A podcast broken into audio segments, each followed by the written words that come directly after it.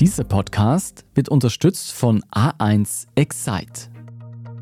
Ich bin Jolt Wilhelm. Das ist Thema des Tages, der Nachrichtenpodcast vom Standard.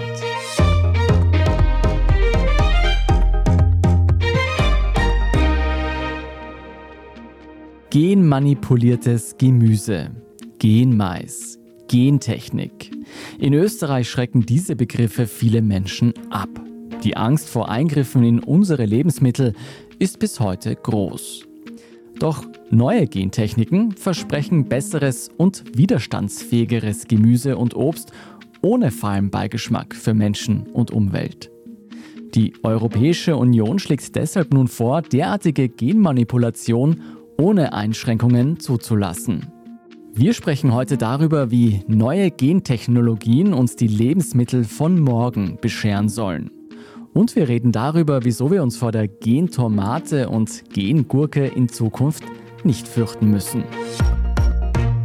Tanja Traxler, du leitest das Wissenschaftsressort beim Standard und hast dich mit einem aktuellen Vorschlag der Europäischen Union auseinandergesetzt zum Einsatz von Gentechnologie bei pflanzlichen Lebensmitteln. Worum geht es da? Ja, genau. Vielen Dank für die Einladung. Es geht darum, die aktuell gültigen Gentechnik-Richtlinien, die sind aus dem Jahr 2001. Das ist jetzt schon einige Zeit aus. Da hat sich natürlich auch in der Wissenschaft viel getan und schon seit längerem wird in der EU diskutiert, ob diese EU-Gentechnik-Richtlinien nicht einer Erneuerung bedürfen. Und dazu gibt es jetzt einen Vorschlag der EU-Kommission, der eine Liberalisierung vorsehen würde.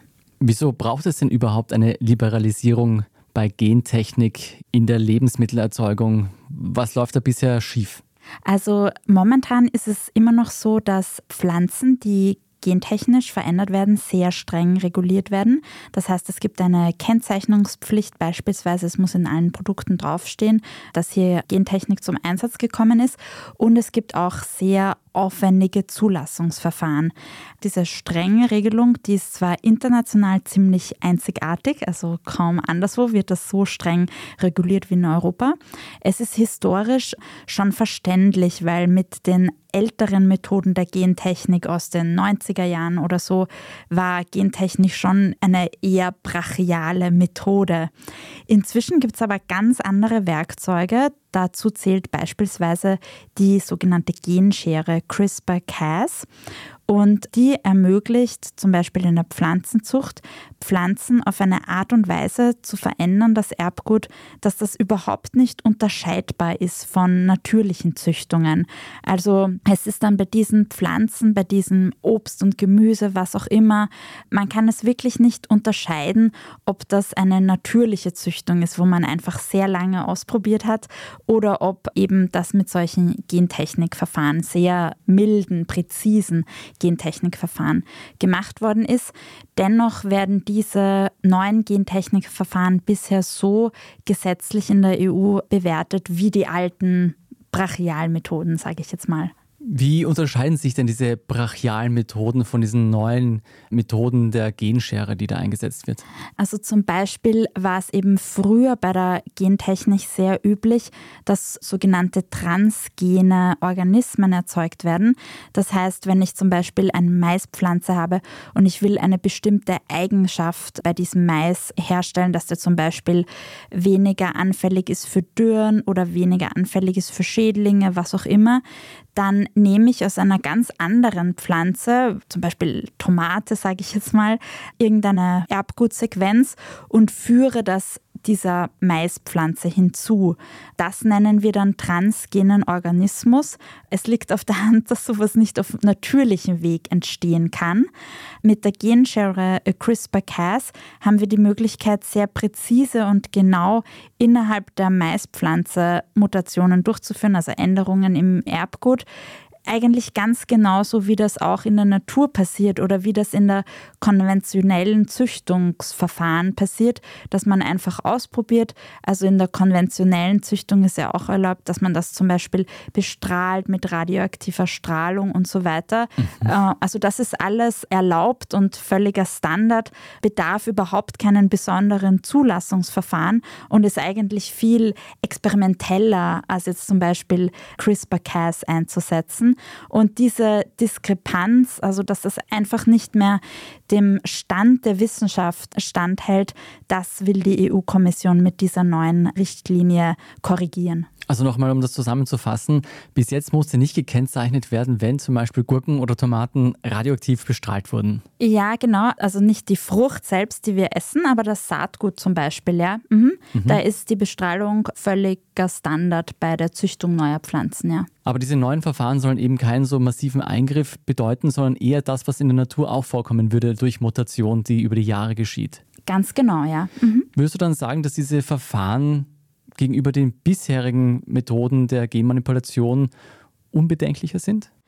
Ja, auf jeden Fall. Also verschiedene Methoden der Gentechnik gibt es jetzt schon sehr lange und es ist völlig verständlich, dass in den ersten Jahren vor Jahrzehnten, wo das aufgekommen ist, es vielleicht Bedenken gab, was macht das im menschlichen Körper, wenn ich einen Mais esse, der mit einer Fremd-DNA irgendwie verändert wurde.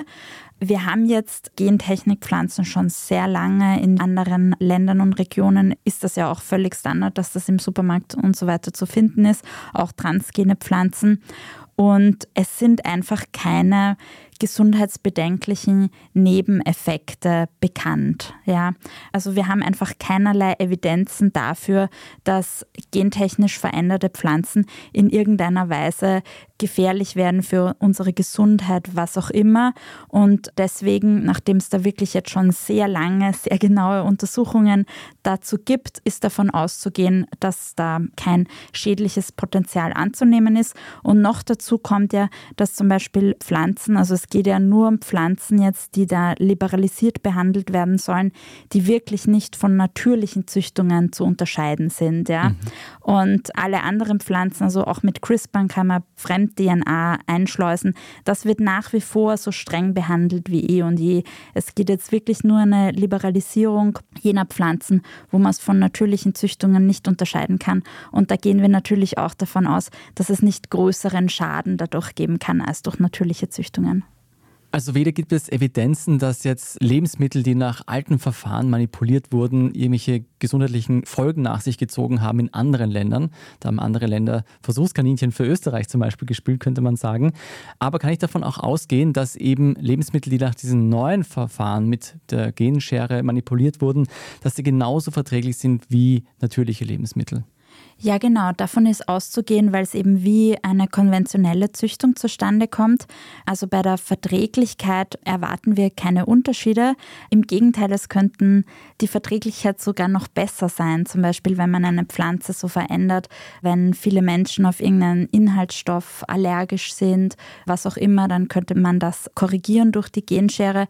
Vor allem spielt die Genschere eine Rolle, dass sie der Pflanzenzucht ermöglicht, sich schneller am steigenden Klimabedingungen Bedingungen anzupassen. Also zum Beispiel, man kann Pflanzen besser gegen Hitzestress, gegen Trockenheit rüsten. Man kann sie auch resistenter von sich aus gegen Pilze machen oder andere Schädlinge. Und als Nebeneffekt muss man dann auch weniger Spritzmittel und Pestizide, Herbizide und so weiter einsetzen, die ja für die Umwelt, wie vielfach bekannt ist, nicht besonders vorteilhaft sind. Wie weiß ich denn künftig, ob Lebensmittel gentechnisch manipuliert wurden oder nicht, wenn ich sie im Supermarkt oder beim Bauernmarkt auch kaufe? Eine sehr wichtige Frage ja. natürlich für alle Konsumentinnen und Konsumenten. Der Vorschlag der EU-Kommission sieht vor und natürlich muss darüber noch dann im EU-Parlament abgestimmt werden. Aber wenn die Gesetzgebung diesem Vorschlag folgt, wäre das so, dass für eben Pflanzen, die nicht auf natürliche Weise so verändert werden können, beispielsweise weil Fremd-DNA eingeschleust wird, die werden genauso behandelt wie bisher. Das heißt, es gibt eine Kennzeichnungspflicht, das ist auf jeden Produkten ausgewiesen. Und es gibt sehr strenge Zulassungsverfahren, wo es Studien gibt, alles Mögliche, was eben sehr viel Geld und einige Zeit dauert, um da eine Zulassung zu erreichen für Pflanzen, die zwar mit Gentechnikmethoden behandelt wurden, aber im Endprodukt nicht von Pflanzen unterscheidbar sind, die mit konventionellen Methoden so gezüchtet werden. Da wird es diese Kennzeichnungspflicht nicht mehr geben. Also die EU-Kommission orientiert sich bei ihrem Vorschlag daran, das Endprodukt zu kategorisieren und nicht den Weg dorthin, wie man dorthin gekommen ist. Das heißt, konkret wäre es dann so, wenn man zum Beispiel ein Brot beim Bäcker kauft und der Weizen, der dafür verwendet wurde, irgendwann mit CRISPR bearbeitet worden ist, würde das dann nicht mehr gekennzeichnet werden. Bei Bioprodukten wird es weiterhin so sein, dass alles, was mit einem Bio-Siegel sozusagen verkauft wird, wurde nicht mit Gentechnik behandelt, nicht mit früheren Gentechnikverfahren und auch nicht mit diesen neueren Methoden. Das ist offenbar in dem Vorschlag der Kommission so auf Druck oder auf Wunsch der Biobranche. Also die Biobranche wollte das nicht, die wollte sich quasi freiwillig enthalten, was alle Möglichkeiten der Gentechnik angeht. Das ist zwar auch ein wenig umstritten, weil auch im Biolandbau wäre es natürlich interessant, Pflanzen zu haben, die weniger anfällig sind für Schädlinge oder auch Hitze, was auch immer. Aber das ist auf Wunsch der Biobranche, dass sie eben alles, was Bio ist, auf jeden Fall auch nicht mit CRISPR oder anderen Methoden behandelt wurde. Bio bleibt ein Naturprodukt, zumindest vorerst. Wir machen jetzt kurz Werbung und danach schauen wir uns an, wieso es überhaupt eine große Angst vor Gentechnik bei Lebensmitteln gibt und was die Zukunft bringt.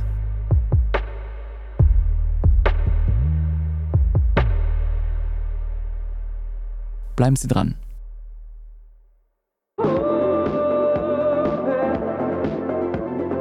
Höchste Zeit für ein Upgrade. Jetzt auf 5G von A1 upgraden in das beste 5G-Netz Österreichs. Mit dem Samsung Galaxy A34 5G um 49 Euro im Tarif A1 Excite S. Für alle unter 26. Jetzt du im A1 Giganetz.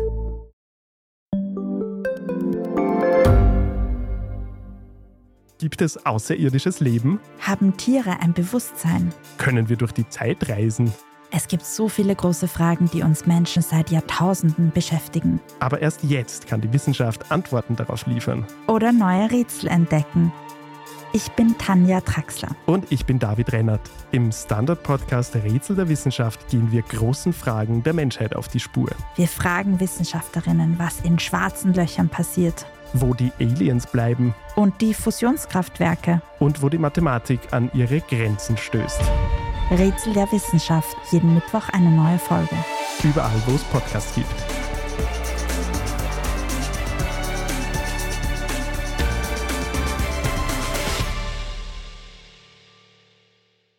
Tanja, in den vergangenen Jahren hat sich durch den Klimawandel ja einiges verändert. Wir wissen heute viel mehr über die Umwelt Bescheid, wir wissen mehr über unsere Ernährungsweisen Bescheid. Und bislang hieß es ja immer, du hast vorher schon die Bioprodukte angesprochen, wir sollen möglichst natürlich, möglichst lokal, möglichst biologisch essen und uns Lebensmittel besorgen, die möglichst wenig bearbeitet sind. Wieso brauchen wir denn überhaupt neue Gentechnik in unseren Lebensmitteln? Wieso besinnen wir uns da nicht auf reine Naturprodukte? Sind die Umstände wirklich so viel verschärfter als früher, dass wir neue, resistentere Lebensmittel brauchen? Ja, natürlich ist eigentlich in der Landwirtschaft gar nichts mehr heutzutage, auch nicht im Biolandbau.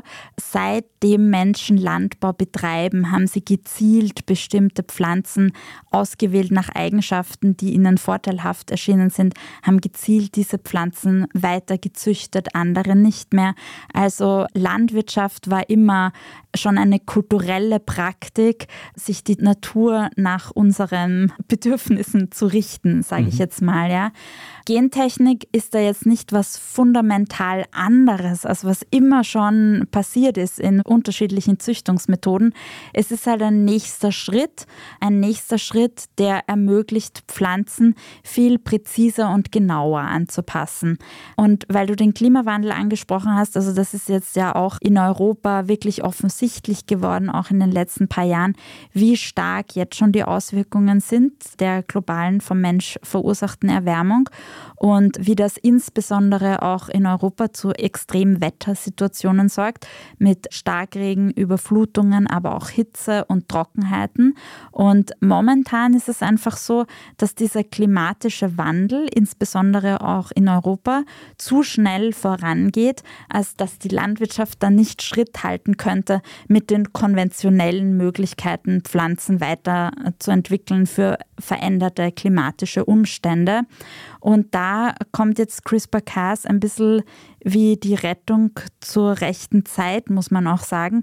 Die Alternative wäre zum Beispiel, dass man noch mehr Wasser einsetzen muss für die Bewässerung von Feldern, wo ohnehin schon Wasserknappheit herrscht oder wo man noch mehr Schädlingsbekämpfungsmittel einsetzen muss, weil Pflanzen unter Hitzestress oder Dürrestress noch anfälliger werden. Also der Einsatz von solchen neuen genetischen Methoden hat wirklich das Potenzial, nachhaltiger Landwirtschaft zu betreiben, als es momentan vielfach passiert. Wenn ich das richtig verstehe, dann ist der Einsatz von Gentechnik und dieser Genschere in dem Fall nicht etwas anderes als die bisherige Kultivierung von Pflanzen nur auf modernere Art und Weise. Würde ich ganz genauso sehen, ja. Woher kam dann dieses Schreckgespenst vom Genmais, von der Gengurke, von genmanipulierten Lebensmitteln? Hm, ja, gute Frage. Insbesondere in Österreich ist Gentechnik ja auch wirklich ein Reizwort, ähnlich wie Atomenergie, obwohl wir alle wissen, dass wir auch in Österreich Atomstrom importieren. Und mit Gentechnik ist es nicht anders. Es ist vielleicht ein bisschen historisch zu verstehen. Also wie ich schon vorhin erwähnt habe, die anfänglichen Methoden der Gentechnik, die waren halt auch wirklich noch brachialer. Es ist vielleicht auch der Fehler passiert und ich hoffe sehr, dass das diesmal anders ist, dass die Debatte einfach nicht breit genug geführt worden ist. Also immer noch gibt es jetzt äh, beispielsweise in der Umweltbewegung einfach stereotype Abneigungen gegenüber Gentechnik, die einfach auf dem wissenschaftlichen Stand der Gentechnik der 70er Jahre basieren. Wo damals Pflanzen mit radioaktiver Strahlung bestrahlt wurden. Zum Beispiel, ich meine, das passiert immer noch und mhm. das ist nicht einmal Gentechnik, also das ist völlig okay in der konventionellen Züchtung auch. Okay. Also deswegen ist es auch wissenschaftlich gesehen etwas überzogen, sich dann so Sorgen zu machen wegen des Genmaises oder so. Also ich denke, dass es jetzt eben wirklich sehr wichtig wäre, das ist jetzt nur mal ein Vorschlag, über den später abgestimmt werden muss im EU-Parlament, eine möglichst breite Debatte zu führen, die Sorgen und Ängste, die es gibt, auch ernst zu nehmen und einfach die Debatte zu versachlichen und sich wirklich die wissenschaftlichen Evidenzen anzusehen und nicht in eine Reizabwehrhaltung zu kommen, Gentechnik pauschal abzulehnen, ganz egal welche Form oder für welchen Einsatz Gentechnik gut sein sollte. Also das war sicher ein Versäumnis auch der Vergangenheit, dass so eine breite Debatte über Gentechnik kaum geführt worden ist und dann große Konzerne, die nicht unbedingt Sympathieträger waren in der allgemeinen Bevölkerung, groß irgendwas auf den Markt bringen, teilweise Saatgut, was sich nicht selbst vermehrt, damit Kleinbauern abhängig sind, dann von diesen Großkonzernen. Also ich will überhaupt nicht in Abrede stellen, dass da wirklich viel schief gegangen ist, aber trotzdem ist eben zur Kenntnis zu nehmen, dass die jetzt gängigen Möglichkeiten der Gentechnik ganz anderes Potenzial bieten und neu bewertet werden müssen. Durch den Vorschlag der EU wird die Debatte sicher weiter aufflammen über Gentechnik in Lebensmitteln. Wie sieht denn der weitere Fahrplan aus? Wann könnte es denn tatsächlich zu Gesetzesbeschlüssen kommen? Heute wurde der Vorschlag vorgestellt. Es muss dann das EU-Parlament abstimmen. Dazu gibt es jetzt noch keinen fixierten Termin. Also die Debatte um die zukünftigen Richtlinien zu Gentechnik in der EU werden uns sicher noch die nächsten Wochen und Monate begleiten. Wie sieht das denn eigentlich bei Fleisch aus? Wir reden die ganze Zeit über Pflanzen. Gibt es denn ähnliche Pläne und Vorschläge für den Einsatz von Gentechnologie bei der Viehzucht oder bei der Fleischerzeugung im Labor? Denkbar wäre das durchaus. Momentan stehen wirklich die Pflanzen sehr im Fokus, weil es da einfach noch viel mehr Möglichkeiten gibt. Im heutigen Vorschlag der Kommission sind generell die Pflanzen sehr im Fokus gestanden. Es gab ja auch einen weiteren Vorschlag zu Saatgut und zu Bodenschutz. Also momentan stehen die Pflanzen im Fokus, aber du hast schon recht, dass natürlich auch bei der Tierzucht da Möglichkeiten bestehen würden. Ein richtig großes Momentum gibt es dazu jetzt momentan noch nicht, auch weil generell die Pflanzenzüchtung ja einfach ein viel größeres Thema ist als beispielsweise die Viehzucht, ja. Wie man Tierspezien dann verändern würde, ist einfach nicht so stark im Fokus wie die zahlreichen Anpassungen bei Pflanzen, die laufend passieren. Ich nehme an, da kommen auch viel mehr ethische Bedenken dazu. Allerdings, ja, allerdings. Hm. Das ist also noch alles ferne Zukunftsmusik, was die Tiere betrifft oder auch die Fleischerzeugung im Labor. Aber angenommen, in einigen Jahren sind all diese Gentechnologien Standard, in der Gemüseerzeugung zumindest. Wie würde dann zusammenfassend die Tomate oder die Gurke von morgen aussehen? Und welche Eigenschaften hätte die? Ja, gute Frage. Also idealerweise wäre es eine Tomate oder Gurke, die für diesen jeweiligen Standort, wo sie angebaut ist, in irgendeiner Weise ideal ist. Also zum Beispiel, dass sie mit der Sonneneinstrahlung oder mit dem Starkregenaufkommen, was auch immer, gut umgehen kann, dass sie vielleicht von sich aus eine möglichst hohe Toleranz hat, was die dort befindlichen Schädlinge angeht oder Pilze, was auch immer, dass nicht dann viele weitere Schädlingsbekämpfungsmittel eingesetzt werden müssen ja, also es könnte die Diversität vielleicht sogar noch erweitern von den Gemüsen und Früchten, die wir so täglich zu uns nehmen. Weil dann jede Region ihre eigene Tomate hätte, ihre eigene Weintraube. Beispielsweise, das wäre durchaus möglich, ja. Könnte man diesen ganzen Gemüsesorten und Obstsorten auch mehr Geschmack einimpfen? Über die Genschere? Ich hoffe sehr. ich hoffe sehr, ja. Nein, das wäre auf jeden Fall auch denkbar. Oder ein anderes spannendes Beispiel, was mir jetzt auch einfällt, ist Champignons. Da gibt es ja immer das Problem, dass die, wenn sie an der Verpackung ankommen, so einen braunen Abdruck kriegen. Das kann man mit der Genschere wegmanipulieren, weil der Champignon ist ja nicht schlecht. Er hat nur einen Abdruck, der dann nicht mehr so appetitlich aussieht, was dann zu viel Lebensmittelabfällen natürlich führt, weil man dann den vielleicht nicht essen will. Also solche Sachen kann man mit CRISPR auch in den Griff bekommen. Das Gemüse von morgen ist auch nicht mehr das, was es einmal war, hoffentlich in Zukunft mit einer positiven Konnotation.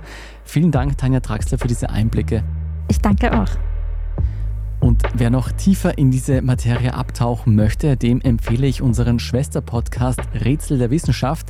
Tanja Traxler, die Sie eben gehört haben, und David Rennert reden da über Gentechnik in der Landwirtschaft. Hören Sie sich das an. Rätsel der Wissenschaft finden Sie überall, wo es Podcasts gibt. Wenn Sie Thema des Tages unterstützen wollen, dann machen Sie das am besten über ein Standard-Abo. Alle Infos dazu finden Sie auf abo.derstandard.at.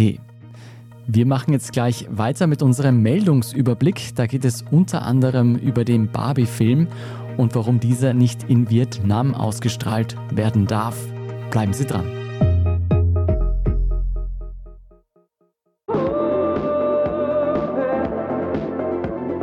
Höchste Zeit für ein Upgrade. Jetzt auf 5G von A1 upgraden in das beste 5G-Netz Österreichs. Mit dem Samsung Galaxy A34 5G um 49 Euro im Tarif A1 Excite S. Für alle unter 26. Jetzt du im A1 Giganetz. Ich bin die Franziska. Ich bin der Martin. Und wir wollen besser leben. Lohnt sich 10.000 Schritte zu gehen jeden Tag? Ist das Großraumbüro wirklich so schlecht wie sein Ruf? Spoiler, ja. Bringt's was, Intervall zu fassen? Wir fragen die, die es wirklich wissen und probieren es auch gleich selber aus bei Besser Leben. Jeden Donnerstag eine neue Folge.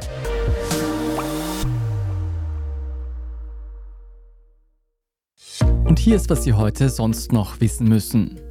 Erstens, das Parlament in Österreich beschließt diese Woche zum letzten Mal Gesetze, bevor es in die Sommerpause geht.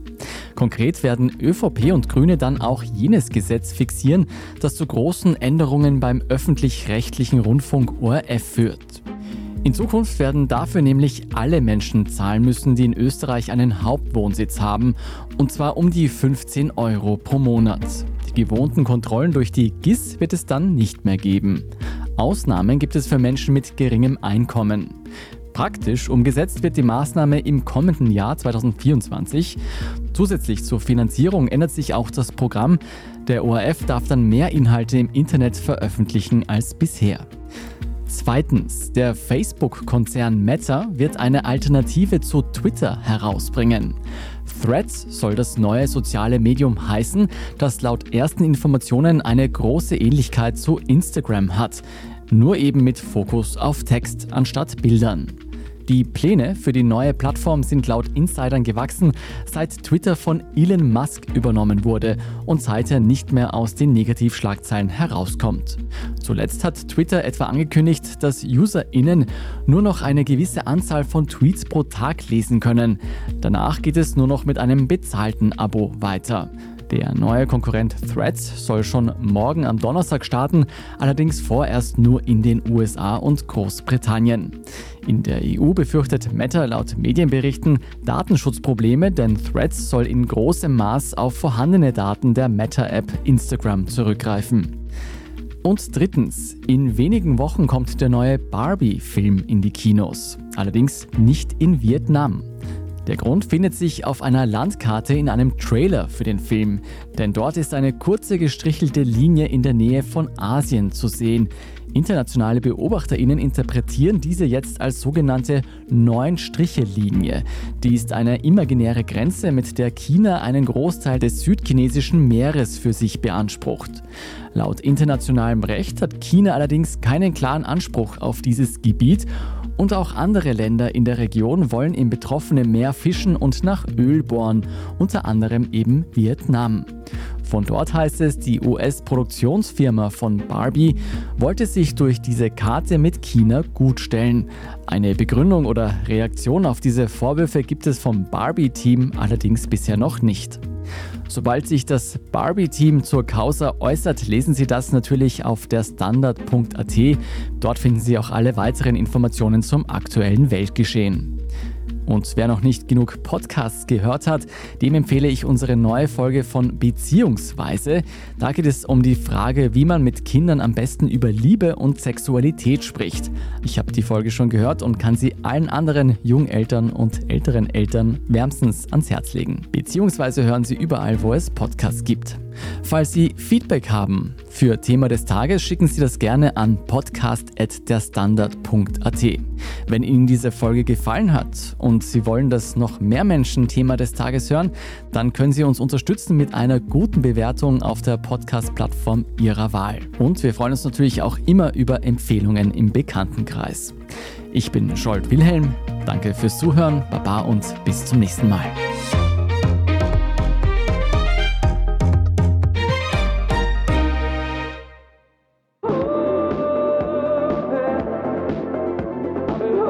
Zeit für ein Upgrade. Jetzt auf 5G von A1 upgraden in das beste 5G-Netz Österreichs. Mit dem Samsung Galaxy A34 5G um 49 Euro im Tarif A1 Excite S. Für alle unter 26. Jetzt du im A1 Giganetz.